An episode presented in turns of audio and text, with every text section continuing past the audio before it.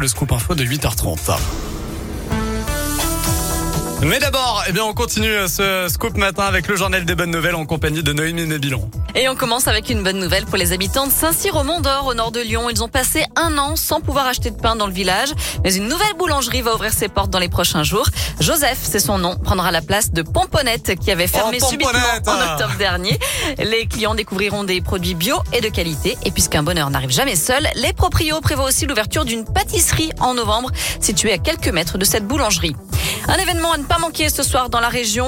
Là, et comme partout en France d'ailleurs, la dernière super lune de l'année, c'est la super lune des moissons, c'est son nom. Elle sera visible à partir de 19h30 normalement. Elle devrait être 14% plus grosse et 30% plus brillante qu'une pleine lune classique. Un phénomène qu'on peut observer seulement 3 à 4 fois par an. Et je crois que la prochaine, ce sera pas avant septembre 2024. Si vous rêvez de devenir proprio et que vous êtes prêt à tout quitter pour vous exiler en Bretagne, cette offre est pour vous, Vincent.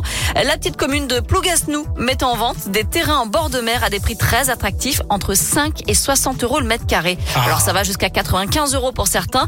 Le maire souhaite en fait attirer des jeunes, notamment. Il a donc décidé de réserver 5 de ces terrains à des primo-accédants.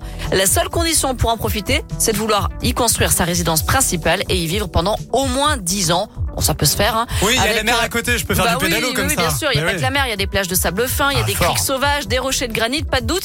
Il devrait vite trouver preneur.